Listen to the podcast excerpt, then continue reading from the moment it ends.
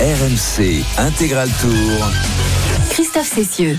La 15e étape du Tour de France est au programme des coureurs du peloton. Aujourd'hui, nous euh, prenons la direction euh, du Mont Blanc, plus exactement de Saint-Gervais, le BT, où sera donc jugée l'arrivée euh, tout à l'heure de cette 15e étape à l'issue d'un col de première catégorie, étape qui devrait arriver entre 18h et 18h15 vraisemblablement. 146 km 500 encore à parcourir dans cette étape. Les premières difficultés du jour n'ont pas, pas encore été gravies par, euh, par le peloton. Hop, hop, hop, Christophe, Ah, si. Christophe, Qu'est-ce qui la se passe maison de Jérôme Coppel.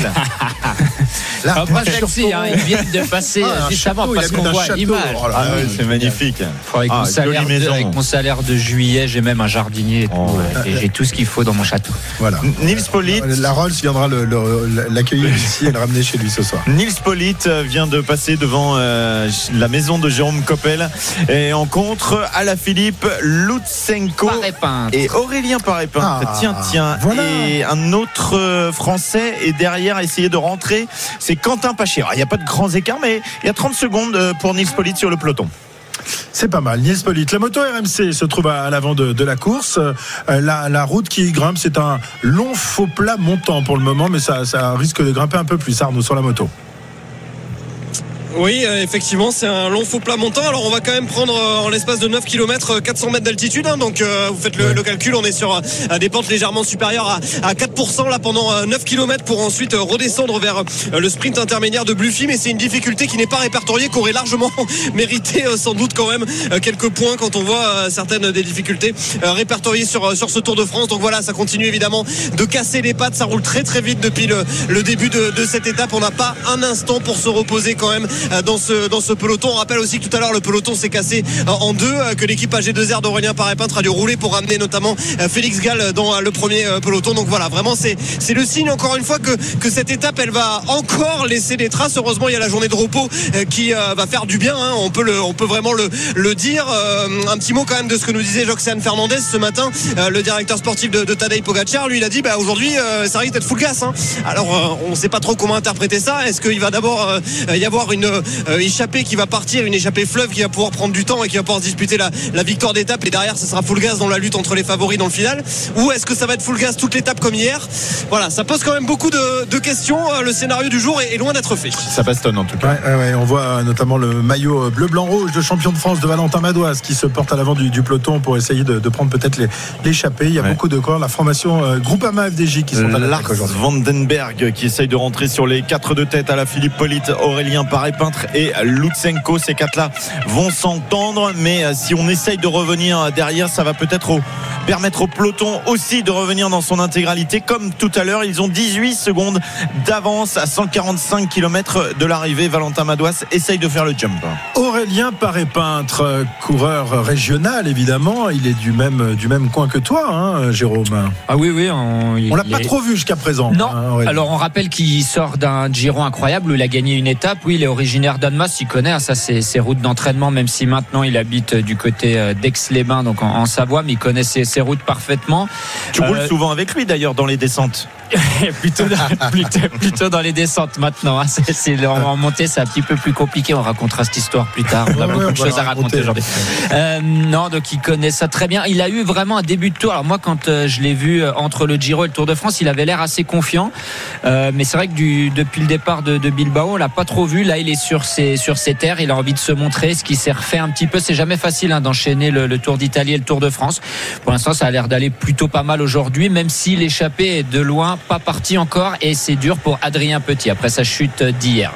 Voilà, il a pu euh, retrouver un, un cuissard euh, en entier, mais on rappelle qu'il était euh, ouvert sur le, le- bas de, de la fesse, euh, sérieusement ouvert, et puis également sur les jambes. hein. On a pas- alors moi j'ai pensé que ça pouvait être une ouverture liée au frein à disque, mais en fait c'est parce qu'il a chuté euh, sur un endroit où il y avait des cailloux. Ouais, voilà. Wood van Aert attaque à l'avant du peloton et pour essayer de boucher le trou avec euh, le groupe euh, devant. Il y a plus que 10 secondes hein, entre le groupe maillot jaune, le peloton où on aperçoit Valentin Madouas euh, à l'avant et donc le groupe euh, de tête avec notamment Julien Alaphilippe. Alors peut-être qu'Aurélien Paré-Peintre a devant, euh, dans, dans- dans quelques minutes, euh, peut-être son fan club qui l'attend, euh, parce qu'hier, euh, euh, ils étaient présents, le fan club d'Aurélien Paré-Peintre et Ils de sont là, oui, Benoît. je te confirme. Ils sont là Tu les as vus Oui, oui, ils sont là, ils sont là au bord de la route là. Ils, vont, euh, il va, ils sont dans, là dans. Je pense même qu'ils sont passés devant là. Ah d'accord.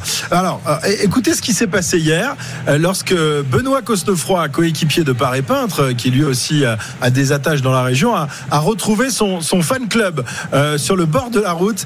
C'était tout simplement hallucinant. On, on écoute ça et ensuite on va écouter la réaction de, de Benoît.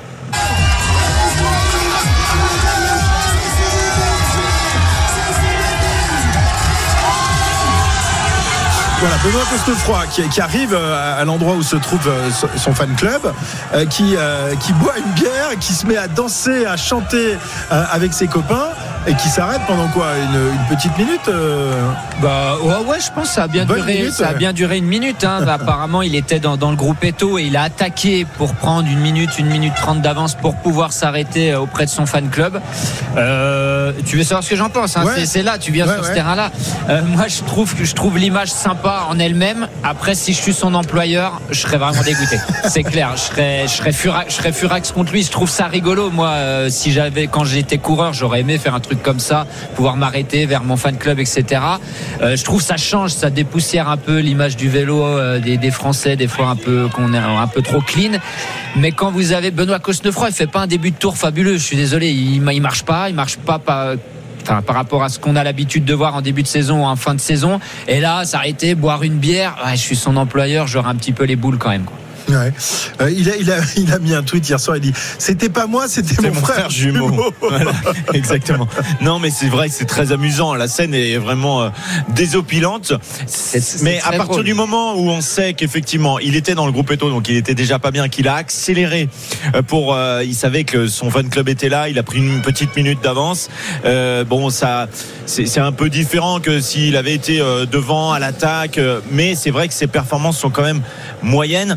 Je crois que euh, ces directeurs sportifs ont un peu halluciné quand même, mais bon, voilà, c'est Benoît Cosnefroy aussi, euh, voilà.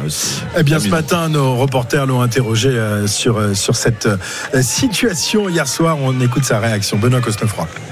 Oh, un profil qui me correspond, je pense que c'est un, un peu trop montagneux pour moi, mais en tout cas c'est sûr que c'est un départ qui, qui s'annonce peut-être un peu plus favorable pour une bonne partie du peloton. On voit que les derniers jours, c'est les grimpeurs qui ont la part belle sur euh, les départs qui sont euh, quand même euh, très corsés. Non, c'est pas forcément prévu parce que bien sûr, je savais pas où j'allais me retrouver dans l'étape. Et à ce moment-là, voilà, j'avais un peu d'avance sur le, sur le groupe Eto, donc je me suis arrêté un petit moment. C'est un groupe de, de copains avec qui j'arrive à, à faire la fête à l'intersaison. Je pense une trentaine de secondes ou peut-être une minute max. Enfin, c'était pas très long. Hein. Ils avaient une buvette, ils avaient commandé 900 litres de bière, donc euh, voilà, y avait, je savais qu'il y avait beaucoup de ravitaillement là-bas, mais le reste de la montée était un peu plus facile.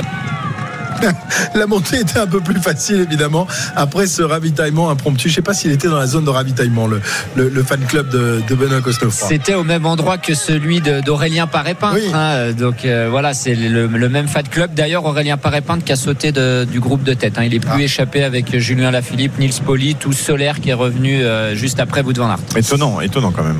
Allez, Ouais, quatre- c'est pas bon signe. Ouais, c'est pas bon signe. 14h13 sur RMC, on se quitte quelques instants, on revient pour la suite de cette étape. On est à 142 km de l'arrivée, 8 secondes d'avance seulement euh, pour le petit groupe de tête. À tout de suite. RMC Intégral Tour. Christophe Cessieux. À 140 km de l'arrivée de la 15e étape du Tour de France, à 140 km du BT sur les hauteurs de Saint-Gervais, où euh, sera jugée l'arrivée de, cette étape à l'issue d'un col de première catégorie.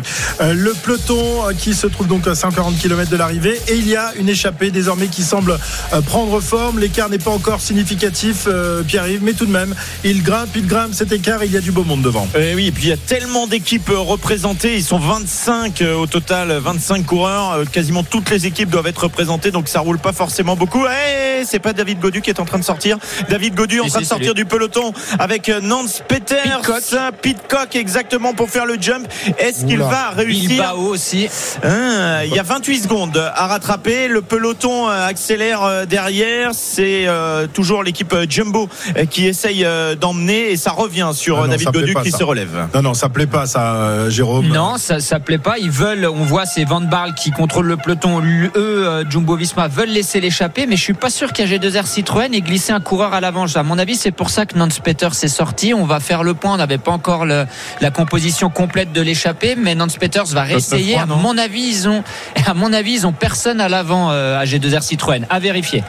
Ouais, effectivement, je vois à- personne pour le moment. Ils Et à 20 l'avant, on va citer, on les a aperçus, Thibaut Pinot, Warren Barguil notamment, Julien Lafilippe bien sûr qui était là au début. Donc on a quand même au moins trois Français. Burgodo, Mathieu Burgodo aussi, je l'ai aperçu tout à l'heure. Donc on a quand même quelques Français et des belles cartes au vu du profil. Ouais, et pour la bataille pour euh, le maillot à poids également, Giulio Ciccone ou Nelson Poles, c'est dur pour l'équipe DSM à Et pour Tony. Galopin également, le coureur français de la formation Lidl Trek euh, qui se trouve derrière les trois coureurs de la DSM qui sont euh, largués, oui, parce que devant ça a accéléré avec désormais les hommes de la Jumbo, Dylan Van Barle qui emmène le peloton maillot jaune qui se trouve à 24 secondes du, du groupe de tête. Ouais, ce sont les, les sprinters de cette équipe DSM avec euh, notamment John Degelkolb, avec euh, Hamilton et avec euh, Sam Wellsford qui commence à souffrir à l'arrière du peloton.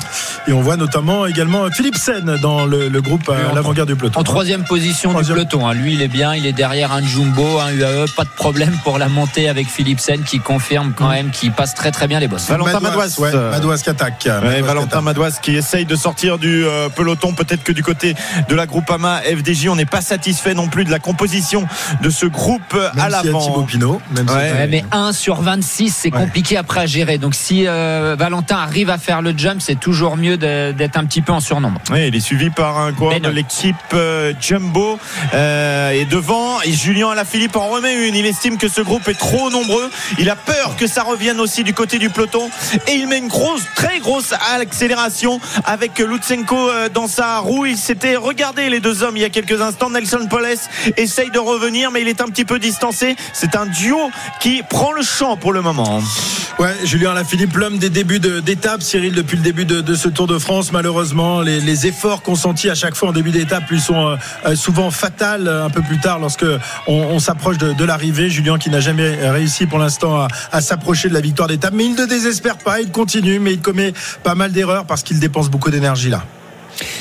Oui, euh, ce sont euh, de, vraies attaques en plus qu'il met, où il se met carrément euh, à fond. Sur ce genre de coup, quand vous êtes parti à 25, restez calme, accompagnez le coup, faites en sorte qu'il n'y ait pas de cassure, assurez votre relais, mais comme tout le monde. et, si vous devez faire casser le groupe à un moment, c'est un petit peu trop tôt. Donc c'est des efforts qui sont qui sont inutiles, mais il fait les mêmes à chaque fois. hein. Valentin Madouas, lui, est en train de, de revenir euh, sur euh, le, le- le groupe de tête, me semble-t-il. Ou, Un groupe Un groupe d'intercalés pardon, avec intercalé, ouais. Philipsen, Pedersen, Pitcock notamment euh, et euh, Pierre Latour, je pense, mais ils ont ils ont pas encore fait la jonction avec le, le premier groupe où se trouve euh, Thibaut Pinot notamment. Allez, il est 14h20, c'est l'heure, euh, comme tous les dimanches, à la même heure, justement, du défi hippique. Et RMC, Défi hippique. c'est avec Mathieu Zaccanini. Salut Mathieu. Salut Christophe, salut à tous. On se retrouve donc pour un nouveau défi hippique. Aujourd'hui, le Quintet Plus, hein, pour les informations, se dispute sur euh, l'hipporome de Chantilly. Il s'agit d'une épreuve réservée à des galopeurs sur la courte distance des 1200 mètres sur gazon. C'est une épreuve qui est très difficile à déchiffrer puisque ce sont des jeunes chevaux. Ils sont âgés de 3 ans. Et aujourd'hui, nous sommes avec Axel. Salut Axel. Salut Mathieu. Alors Axel, qui est ton favori dans cette épreuve qui est très ouverte? Alors moi j'ai choisi euh, Pierre Fitt le 8. Ben, au vu de sa dernière sortie à Saint-Cloud qui était très prometteuse, je pense que si euh, elle arrive à sur le à décou- si elle va découvrir le parcours rectiligne de Chantilly, je pense que avec sa pointe de vitesse, sa belle pointe de vitesse, elle peut prendre une place active à l'arrivée. bah, c'est une possibilité. Hein. Nous, on va lui opposer euh, le numéro 11, euh, Mort, qui euh, alterne les bonnes et les moins bonnes performances. En tout cas, il y a- elle est confirmée dans les handicaps. On pense que potentiellement, à l'issue d'un bon parcours, elle pourrait prétendre aux premières places. En tout cas, si ton cheval termine devant le mien, tu reviendras demain pour un nouveau défi. Pique, bonne chance à toi. PMU. Que les meilleurs gagnent. Jouer comporte des risques. Appelez le 09 74 75 13 13. Appel non surtaxé. Merci Mathieu. 14h22, 136 km de l'arrivée. Toujours euh, des tentatives pour euh, prendre la bonne échappée du jour. On fait un nouveau point sur la course, le top course avec Pierre-Yves. RMC, Top Course.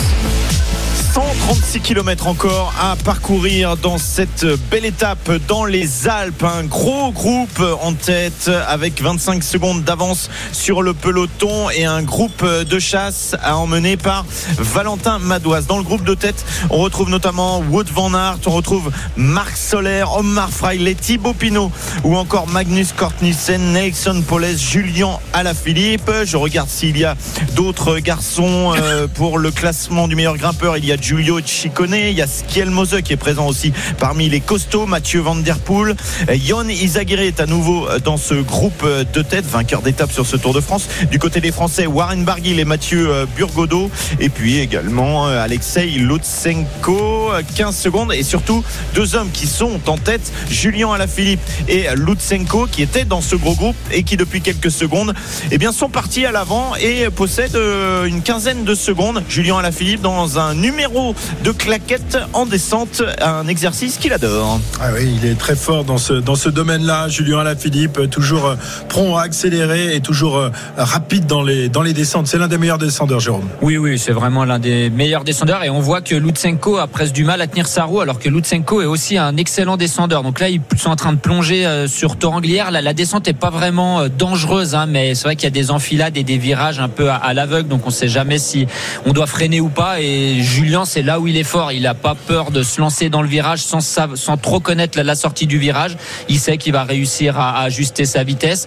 Une fois que les coureurs auront passé Torrent-Léglière, ça va continuer à remonter. Alors est-ce que ça vaut vraiment la peine à deux comme ça? On verra si c'est la bonne échappée ou pas, mais à mon avis, ça risque de ressortir de l'arrière. Oui, parce que je pense que ça s'est regroupé oui, oui, derrière. Regroupé. Exactement, 22 secondes seulement d'avance désormais pour les deux hommes de tête, mais à deux, ça fait beaucoup. Il reste 134 km encore à parcourir.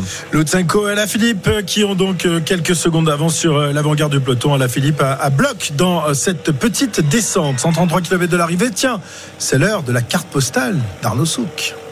RMC, la carte postale de l'intégral tour. On a beaucoup parlé de fromage, de, de, de vin ces derniers temps, aussi la, la, la, façon de prononcer les Z en, en Savoie et en Haute-Savoie. On parle de quoi aujourd'hui Arnaud? Eh bien, puisque le Tour fait aujourd'hui euh, étape à ses pieds, je voulais vous raconter l'histoire, ou plutôt une histoire d'un emblème euh, conquis euh, par l'homme en 1786, quand Gabriel Michel Paccard, médecin de 29 ans, et Jacques Balma, chasseur savoyard de 24 ans, devinrent les premiers hommes à atteindre son sommet, marquant ainsi les débuts de l'alpinisme, un exploit à l'époque presque aussi dingue que d'aller de nos jours sur la Lune. Sa Majesté, le Mont Blanc, 4808 mètres, moins 40 degrés au sommet, des vents soufflant parfois à 300 km heure, montagne sacrée aperçue par temps clair depuis le puits de ou le Mont Ventoux à des centaines de kilomètres de là, mais montagne qui fait l'objet, et c'est moins connu, d'un litige frontalier. Alors de quelle nationalité serait un enfant qui naîtrait tout là-haut? Français, euh, nous dirait-on euh, un Français, euh, italien, vous répondrez quant à, lui avec certitude un Italien, et s'ils ne sont pas d'accord, c'est tout simplement parce que la France et l'Italie n'ont pas tout à fait la même vision de leur frontière commune là-haut. pour la France, le Mont Blanc est intégralement sur son territoire, alors que pour l'Italie, la frontière passe au sommet de la montagne. Mais alors pourquoi une frontière aussi floue? L'histoire du Mont Blanc est à la Savoie qui appartenait à la Sardaigne au XVIIIe siècle et dont le roi voulait unifier l'Italie. Alors mosaïque de duchés et de petits royaumes, mais l'Autriche présente en Lombardie et à Venise s'est opposée à ce projet. Est alors intervenu le soutien de Napoléon III et la France a aidé le roi de Sardaigne à mener une guerre et à gagner la bataille. L'unification italienne en marche. Le roi de Sardaigne offrit en remerciement à la France la région de Nice et surtout la Savoie. Une commission fut alors chargée de tracer la nouvelle frontière entre les deux pays.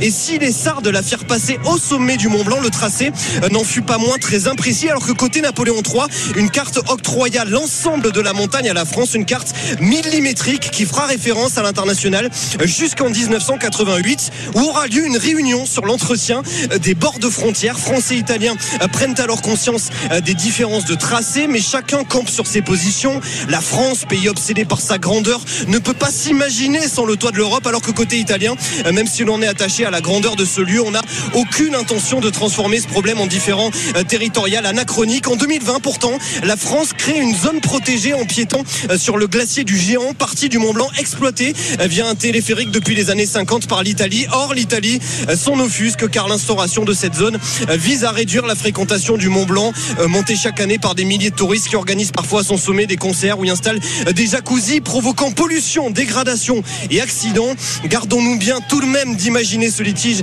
comme source de conflit plus profond car depuis 2017, une candidature commune de la France et de l'Italie vise à faire classer le Mont Blanc au patrimoine mondial de l'UNESCO. Avec cette question que je vous pose pour terminer, si le Mont Blanc appartient à l'humanité, y aura-t-il encore un sens à parler de frontières à son sommet? Oh, Bon, c'est de joli. toute façon, ça. il est français le Mont Blanc. C'est Enfin, magnifique. ouais, non, mais attends, on va pas. Il est haut savoyard, Il le est- Mont Blanc. Il est citoyen du Voilà. monde.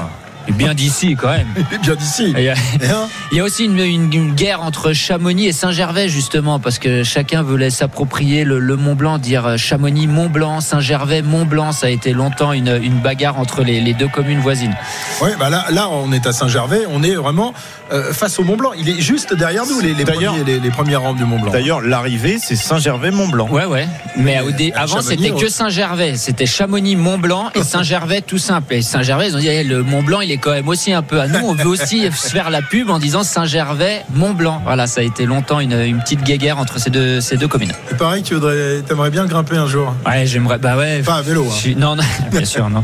Euh, oui, oui, j'aimerais beaucoup le, le faire. Je, je le vois depuis que je suis tout petit. J'étais au ski études au pied de- du Mont Blanc. Alors j'ai couru un peu partout euh, à- autour. J'ai fait le tour du Mont Blanc, euh, les, les randonnées, etc. Et J'ai jamais été au sommet. J'aimerais bien le faire quand même une fois euh, avant d'être trop vieux. Tu vas avoir le droit traîne pas, Tu vas hein. avoir le droit Est-ce que maman Ouais, va je t'autoriser crois que le Pentagone n'est pas trop d'accord pour l'instant.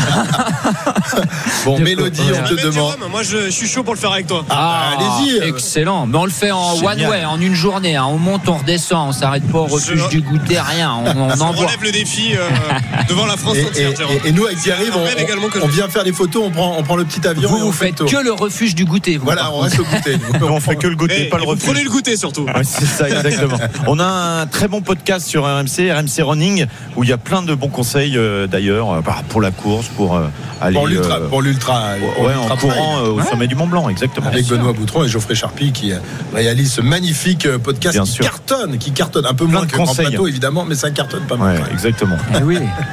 Peut-être qu'ils vont m'inviter sur leur podcast Ben quand oui, je vais oui, faire un marathon. Oui. Geoffrey, Charpie, j'envoie un- une petite, euh, Demande d'invitation. voilà, une petite bouteille à la mer comme ça. Bon, Julien Alaphilippe euh, n'est pas sur le toit de la France, mais il est bien devant en compagnie de Lutsenko avec 40 secondes d'avance sur le euh, peloton à maillot jaune. Le gros groupe intercalé a une dizaine de secondes d'avance dans ce gros groupe. On retrouve notamment Thibaut Pinot, Wout van Aert ou Nelson Poles, mais ils sont vraiment très très nombreux, trop nombreux. On va voir si certains essayent de sortir. On est à 130 km de l'arrivée. Et il y a donc, il y a donc 42 secondes d'avance pour les hommes de tête. On se retrouve dans quelques instants pour la suite de cette 15e étape. À tout de suite. RMC Intégral Tour. Christophe Cessieux. En direction du Mont Blanc, en direction du Mont Blanc pour euh, cette 15e étape du, Tour de France, Saint-Gervais-Mont Blanc. Euh, le BT est au pied d'un magnifique euh, télécabine qui nous permet d'aller sur le, domaine de Saint-Gervais, de Megève. C'est un magnifique domaine skiable que vous pouvez évidemment gravir tous les hivers et, l'été aussi. hein. Il y a beaucoup de monde évidemment dans, dans la région parce que là, les balades, les, randonnées sont, magnifiques dans, dans cette région et c'est pas trop dur, ça monte pas trop raide, sauf si on attaque le Mont Blanc, mais sur le, le domaine de Saint-Gervais, de, de, de Megève, c'est ce qu'on appelle la montagne à vaches. Oui, alors il y en a pour tous les goûts. hein. Ça peut être, ça peut être assez dur, mais c'est vrai qu'on peut faire, comme tu dis, des randos de la, de la montagne à vache, donc pas très difficile, même pas besoin de, de bâton, juste un bon sac à dos avec un bon pique-nique, ça suffit pour, pour se faire plaisir ici. Donc il y a vraiment tout, ce qu'il faut à à Saint-Gervais-les-Bains. Et demain, on a déjà prévu notre programme pour la journée de repos, puisque nous allons monter dans le petit euh, train de, de Saint-Gervais qui monte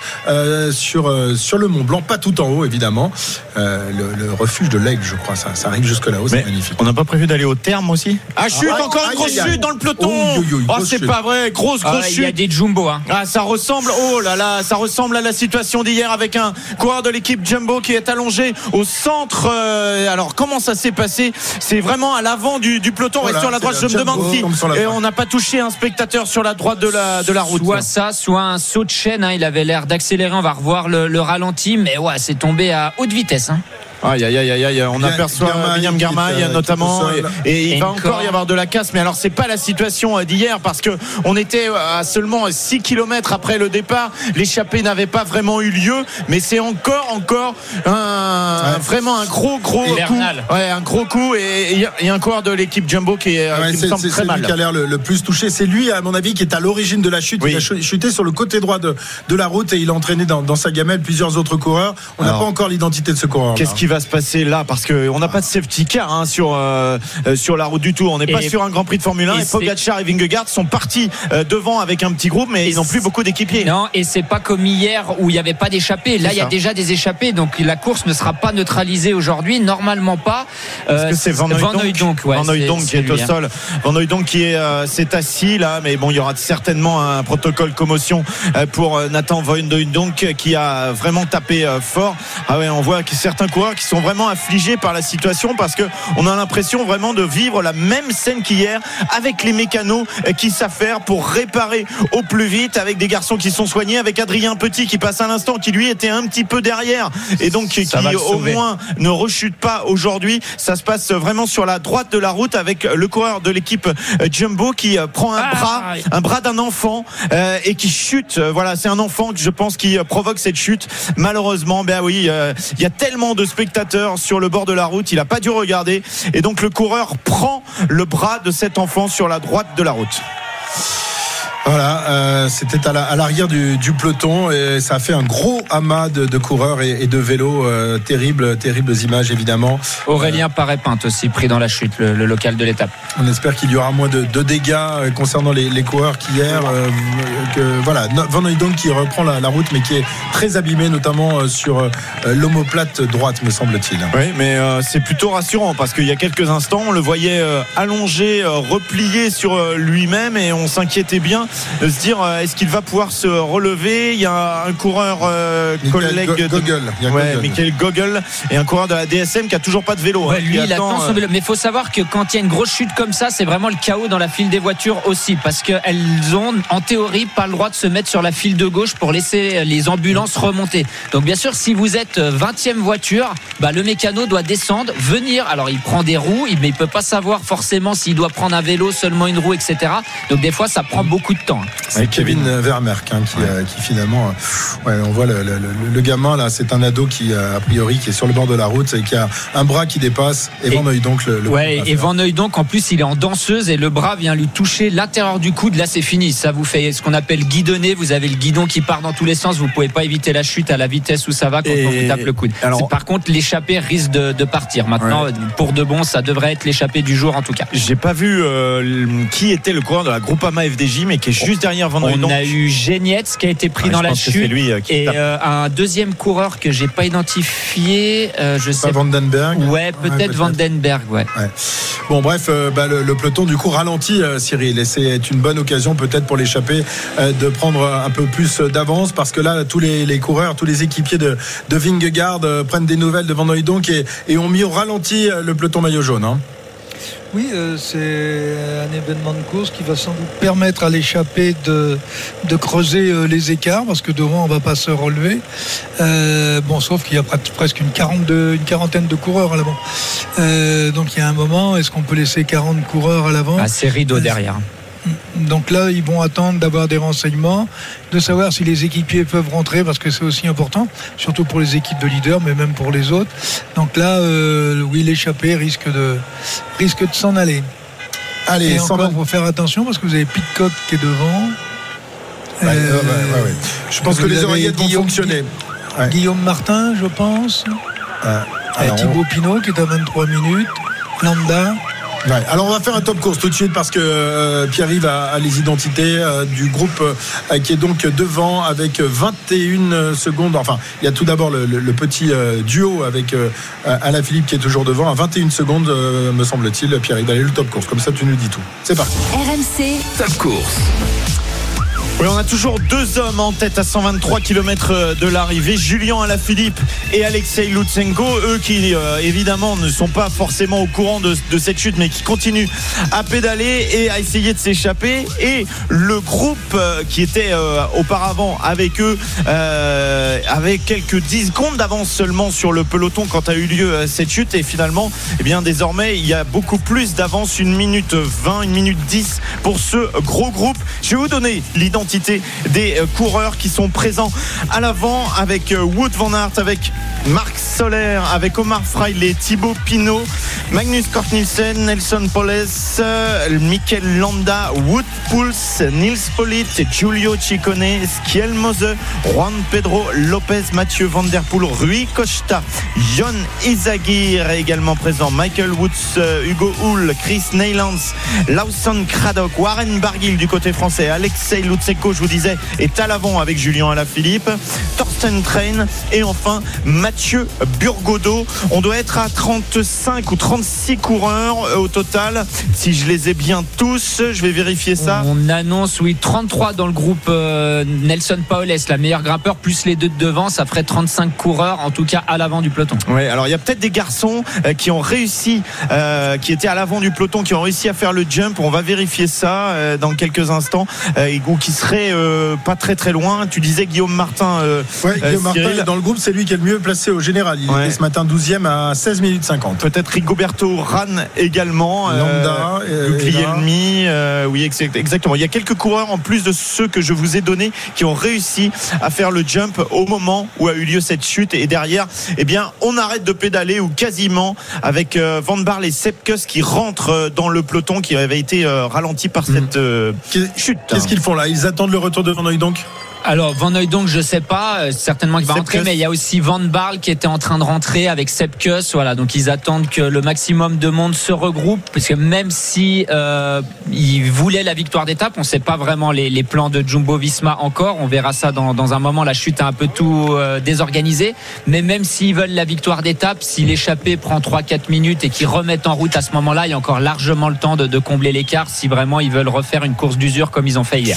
Voilà, donc euh, fait de course à nouveau aujourd'hui, cette euh, chute massive intervenue euh, il y a quelques minutes euh, avec ce, spectateur, ce jeune spectateur sur le bord de la route qui tend le bras et qui déséquilibre Van donc coéquipier de Vingegaard qui a chuté lourdement, qui est resté quelques secondes au sol et qui a pu reprendre la, route, mais il remonte au, ralenti parce qu'il est quand même, il s'est bien croûté, hein, Van donc Jérôme. Ah oui, oui, il est tout arraché dans le dos. Et puis, alors, ça va pas encore donner du grain à moudre à Cyril, mais vous savez, on a l'oreillette euh, qui est glissée dans le maillot. Et si vous regardez bien, c'est tout arraché autour de l'oreillette parce que ça l'a complètement retourné. Il est tombé sur le dos, donc l'omoplate. Et là, le boîtier de l'oreillette, bien sûr, ça vient encore euh, rajouter un peu de, douleur. Vous tapez d'une sur le boîtier et ça arrache un peu tout autour de ça. Le ralentissement du peloton permet à Egan Bernal de rentrer, de revenir, lui euh, qui était également touché par cette chute. Il y aura une nouvelle fois des effets à surveiller après cette, ce nouvel incident, gros incident en début de course. 120 km encore à, parcourir. 14h41 sur RMC revient dans un instant. 120 km, une 37 d'avance sur le peloton pour euh, les deux hommes de tête. Julien Alaphilippe euh, va-t-il aller chercher la victoire aujourd'hui? Euh, Bon, on va pas crier Cocorico trop tôt. Il n'a que 20 secondes d'avance sur ce gros groupe qui comprend pas mal de coureurs dont on vous a donné l'identité il y a quelques minutes. À tout de suite. RMC Intégral Tour. Christophe Il Cessieux. est 14h44, nous sommes sur la route de la 15e étape du Tour de France en direction de Saint-Gervais-Mont-Blanc. On a déjà hum, fait une combien de kilomètres là, Pierre-Yves? Pas mal quand même. J'ai pas le, j'ai pas Bah, c'est simple, le on va faire kilomètres. 179 km, ça c'était euh, au total entre euh, Léger et Saint-Gervais, moins 120, c'est-à-dire qu'on Il en a fait reste 100, 60 119. km. Il en reste 119. On a fait 60 km. Eh ben c'est pas mal, c'est pas mal. Là, ils arrivent à Annecy, ce qu'on voit à l'image, un très belle ville d'Annecy-le-Vieux. Magnifique. Ils vont se rapprocher du sprint intermédiaire d'ailleurs. De Voilà, Bluffy. le sprint de Bluffy. On va rappeler la situation de course avec euh, donc euh, une échappée qui a pris désormais un peu d'avance euh, à la suite de cette chute massive intervenue dans le peloton maillot jaune qui a mis à terre plusieurs coureurs dont l'un des équipiers de Jonas Vingegaard, Nathan Van. Donc le top course tout de suite. Oui. Euh, des garçons, ils sont une quarantaine à l'avant, mais il y a surtout deux garçons hein, qui ont un petit peu plus d'avance. C'est euh, Julien Alaphilippe et Lutsenko euh, qui ont euh, 18 secondes sur un gros groupe d'une à peu près 35 unités et 2 minutes 17 sur le reste du peloton où on aperçoit notamment Sepkus et Christophe Laporte discuter après la chute. Valentin Madouas est à l'arrière du peloton. C'est un peloton qui a été terriblement désorganisé organisé avec cette grosse grosse chute provoquée par le bras d'un enfant qui a percuté Nathan Van Noy. Donc 2 minutes 17. Je vous donnerai les noms de tous les garçons présents dans ce groupe, à savoir qu'on on se rapproche donc du sprint. Ça sera dans 11 km de Bluffy. Et puis derrière, on attaquera le col de la Forcla de Montmain. C'est une montée de 7 km. Ça sera vraiment 4 km après le sprint. Hein. Ce sera tout de suite après le sprint. On sera dans le premier gros euh, morceau de cette étape. Très bien, on va s'intéresser à l'un des, coureurs français sur lequel on comptait énormément sur ce Tour de France, à savoir David Godu qui avait terminé quatrième l'an dernier. David Godu qui euh, aujourd'hui, après 14 étapes, est très loin au classement général. On va peut-être rappeler son, classement. Euh, Pierre-Yves, je crois qu'il est euh, toujours dans le top 10, mais à la limite. Hein, dixième à 12 minutes 56 de, de Vingegaard. Évidemment, on attendait beaucoup mieux de, la part de, David Godu. interrogé hier par nos reporters à, l'issue de cette 14e étape où il a pris un, nouveau tir. On écoute David Godu. Tout simplement, deux mots, c'est à fond de, du début à la fin. Je peux pas aller beaucoup plus vite dans tous les cas, donc euh, je n'ai pas, pas grand chose d'autre à dire. Vous savez, c'est pas parce que, parce que je suis pas dans l'échappée que je pouvais pas y aller. Je pouvais tout simplement pas y aller à ce moment-là parce que j'étais, j'étais à fond. Certes, à mon avis, j'avais un peu une journée beaucoup moins bien que les, les autres journées. Donc euh, sur le tour, forcément, ça, ça pardonne pas, mais bon, j'ai, quand même de l'envie. On a tous de l'envie. Hein. On n'est pas sur le tour, on vient pas sur le tour. Hein. Comme ça, la fleur, la fleur au fusil. Hein. On va vite oublier cette journée, focus sur demain. On va vite oublier cette journée. On l'a vu d'ailleurs en, début d'étape essayer de se glisser dans une échappée. Jérôme, pour l'instant, sans, succès pour David. Oui, sans succès, c'est dommage hein, qu'il ait euh, raté ce coup-là parce que quand on voit un coureur comme Guillaume Martin, par exemple, qui a réussi à se glisser, alors on ne sait pas encore, bien sûr, si l'échappée va aller au bout, va prendre euh, beaucoup de temps, etc. Mais ça aurait pu d'une le remettre en confiance, de lui permettre de euh, remonter un petit peu au classement général. Et si l'échappée allait au bout, il aurait une bonne carte. Ça reste quand même un excellent grimpeur. Hein. Il est dixième du classement général. Il faut quand même pas non plus sous-estimer une dixième place sur un classement général du Tour de France. Oui, euh, quand on fait quatrième l'année d'avant, on espère faire au moins aussi bien, voire un peu mieux. Ça ne sera pas le cas cette année euh, pour David. Il faut qu'il continue à s'accrocher et à essayer de prendre des coups pour essayer d'aller gagner une étape. Alors, ces, performances euh, sont en deçà de ce qu'on espérait, Cyril. Pourtant, David nous dit qu'il est, qu'il est à fond et qu'il est en forme sur ce Tour de France. Comment on explique qu'hier, par exemple, il termine à, près de 6 minutes de, Carlos Rodriguez? Bien, il y a, deux, phénomènes qui peuvent expliquer euh, le fait qu'il finisse très loin. C'est que d'abord, il était très très mal au départ. Euh, mais je pense que c'était peut-être plus, euh, plus psychologique, plus au niveau du mental qu'au niveau des jambes, puisque progressivement il s'est refait pour se retrouver dans le, dans le groupe de tête et n'exploser que dans la montée de Jouplane. mais je pense que Là, actuellement, il, même si euh, physiquement, on peut dire euh, au travers des différents euh, des, différents datas qu'il évoque, qu'il a la possibilité de rouler plus vite. Sauf que je crois que au niveau de la motivation, il y a quand même des choses qui, il y a quand même un, un petit ressort qui est cassé, quoi. Mhm.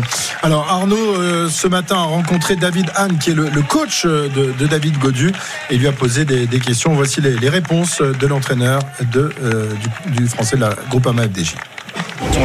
comment on l'explique, c'est difficile pour l'instant. voilà, on fera le bilan à, la fin du tour pour, analyser tout ça encore un peu plus profondément. Mais aujourd'hui, sur les données, il est, au moins aussi fort physiquement que, que sur le tour de l'année dernière. Après, euh, voilà, il y, a la concurrence qui, a pris peut-être un, cran au-dessus. Euh, il y a peut-être euh, tout simplement un niveau qui est, supérieur à, l'année dernière, une façon de courir qui est différente. Hein. On voit aussi des, choses qu'on n'a pas vues l'année dernière, hein. le, 16e à 13 minutes hier, ou ce, genre de choses qu'on n'a pas vu par exemple l'année dernière. Donc, voilà, ça, roule forcément beaucoup plus vite. Quand on vient, quand on a fait quatrième du tour l'année d'avant, deuxième de Paris-Nice, c'est qu'on vient avec des ambitions. Euh, euh, voilà, euh, prendre une journée comme hier où on prend une leçon un peu de, une leçon de vélo par, par Jumbo et le reste, forcément, c'est assez dur à accepter. Donc voilà, je pense que physiquement, on était prêt. Après, voilà, il n'y a pas que le, a pas que le physique non plus. Voilà, David Anne, il n'y a, pas que le physique, tu le disais, Cyril. Le, moral de David est, atteint parce qu'il espérait monter sur le podium de, ce Tour de France. Lui qui avait quand même battu euh, Jonas Vingegaard en mars dernier euh, sur les routes de, Paris-Nice. David avait terminé 12, de, deuxième à 12 secondes de Pogacar et Vingegaard était troisième à 58 secondes. Vingegaard a fait un gap hallucinant en, en, quelques mois, alors que David, lui, finalement, est resté quasiment au même niveau qu'en début de saison. Oui, mais mars, c'était en mars, euh, on est en juillet maintenant. Donc il y a beaucoup de choses qui sont passées entre mars et juillet. Euh, D'abord, Vingegaard, si vous regardez euh, ne serait-ce que son palmarès, pardon, après Paris-Nice, il a tout gagné, comme Pogachar également, mais pas David. alors on va toujours trouver X raisons, mais le, nombre de victoires de Pogachar et de Vingegaard au-delà de, de, Paris-Nice n'ont rien à voir avec celui de, David euh, Godu. Bon, bon aujourd'hui, euh, euh, on dit bah, on va faire le bilan à la fin du tour. De toute façon, oui, ils n'ont pas le choix. Ils peuvent le faire après. Bon, je pense qu'ils l'avaient peut-être fait avant en fonction de où ils auraient dû le faire après le Dauphiné quand on a vu qu'il flottait un petit peu euh, euh, sur ce Dauphiné, qu'il était en retrait. Euh, une chose est certaine, il y a deux coureurs qui ont continué à progresser jusqu'au départ du tour, et il y en a un qui n'a pas progressé. Mmh. Est-ce que David Godieu était prêt trop tôt dans, dans la saison? Est-ce que euh, il aurait dû euh, peut-être euh, axer sa préparation sur des, des, des, mois d'avril, mois de mai, Jérôme? Est-ce que ça peut être un, un souci de, de, préparation, de, de, calendrier pour Alors, la préparation je, David? Je pense que c'était l'idée. Hein. On peut être très bien au mois de mars. souvent d'ailleurs, les, les, certains coureurs qui font le classement général du, du Tour de France visent un pic de forme, notamment Paris-Nice ou jusqu'au classique ardennaise, Flèche Wallonne, Liège-Bastogne-Liège, etc. Après, ils coupent un petit peu, une semaine de récupération, et ils partent en stage en altitude au mois de mai avant de reprendre les courses au Dauphiné au Tour de Suisse, et on vise un deuxième pic de forme au Tour de France. Euh, J'imagine que c'est ce que la groupe AMA FDJ ont voulu faire avec David Godu. Donc, s'il est aussi en forme que l'année dernière, comme a l'air de dire David Hans, son, son entraîneur, bah, c'est qu'ils ne sont pas complètement ratés finalement. C'est juste que les autres ont un niveau encore plus haut que lui, et euh, son entraîneur le dit lui-même nous on le disait aussi hier, on pense que le niveau global de, du Tour de France est plus haut cette année qu'il l'était l'année dernière. Et je pense qu'un coureur comme Vingegaard, la préparation a été un peu différente. Je pense qu'à Paris-Nice, il était qu'à 85-90% de sa forme et qu'il l'a amené gentiment à 100%. Je pense même qu'au Dauphiné, il n'était pas encore à 100% Vingegaard. D'ailleurs, euh, je l'avais dit euh, sur un, de nos podcasts Grand Plateau, euh, moi, Vingegaard m'avait déçu au chrono du Dauphiné parce qu'il se fait battre. Normalement, Vingegaard, il doit broyer ce chrono-là. Donc c'est bien qu'il n'était pas encore à 100% au Dauphiné. Mais un Vingegaard comme un Pogacar à 90-95%, ils sont encore plus forts que les autres. Parce qu'intrinsèquement, ils sont, ils sont au-dessus de la mêlée. Pas plus fort que Godu en, en, mars si, à Paris. Bah, en mars, attention, en mars, il était sûrement pas à 95% euh, Vingegaard, par ouais. exemple. Pogacar était peut-être qu'à 85% à Paris-Nice. Ça, ça a suffi pour gagner. Euh, sauf que là, bah, ils arrivent maintenant à 100% et il y a quand même un, monde d'écart. Mais je veux dire, c'est le tous les grands champions, c'est comme ça. Contador, c'était pareil. Il était capable de gagner un Paris-Nice ou un Dauphiné sans être à 100%. Parce qu'il y a une classe d'écart. On parle d'entraînement. De, pour faire rapide, on a des zones d'entraînement, euh, zone 1, zone 2, etc. Euh, et ça, on peut, on peut étalonner ça via la fréquence cardiaque ou la puissance. Euh, mais pourquoi les grands champions peuvent attaquer alors que les autres sont à bloc? En fait, une zone d'écart. Quand nous, on est au seuil, on est déjà une puissance ou une fréquence cardiaque qu'on peut tenir pendant une heure. Bah, eux, ils sont dans la zone en dessous. Donc, ils peuvent encore attaquer. Mais c'est ça qui fait qu'il y a des très grands champions et qu'il y a des champions qui peuvent pas jouer sur les pour pour la victoire finale quoi. C'est comme que ça remet pas en avec cause, euh, Jérôme Cyril. Est-ce que ça remet pas en cause euh, euh, les objectifs euh, de David Godu sur les trois ou quatre prochaines années? Ben, on en, on en, a parlé un peu dans la voiture. Euh, moi, j'aimerais bien voir un David Godu sur un Giro d'Italia, par exemple. Parce que je pense que déjà, il est toujours bien en début de saison. Il marche bien. On sait qu'il a des problèmes d'allergie après, etc., euh, au, au, moment des, des classiques euh, ardennaises notamment. J'aimerais bien le voir sur un Giro avec moins de pression. Alors, que tu mets qui sur le Tour de France pour la Coupe il, a, il a des jeunes. Mais pour, Les pour, jeunes. pourquoi pas viser d'abord que des étapes? On oublie le classement général On vise que des étapes parce que ça fait quand même de nombreuses années que Groupama FDJ se focalise sur le classement général avec euh, réussite, hein, Thibaut Pinot, etc. Mais pourquoi pas changer un peu l'état d'esprit, faire une année ou deux de, de, transition où on envoie des jeunes, on tente des étapes et on s'occupe pas du classement général. David Godu va faire un Giro, voire une Vuelta, vraiment pour essayer de monter sur le podium d'un grand tour, voire mieux. Euh, Rappelez-vous, un Romain Bardet l'année dernière où il y a deux ans, s'il chute pas, s'il est malade ou il chute pas, je sais plus, euh, il n'aurait pas été loin, je pense, de, de gagner le, le Tour d'Italie.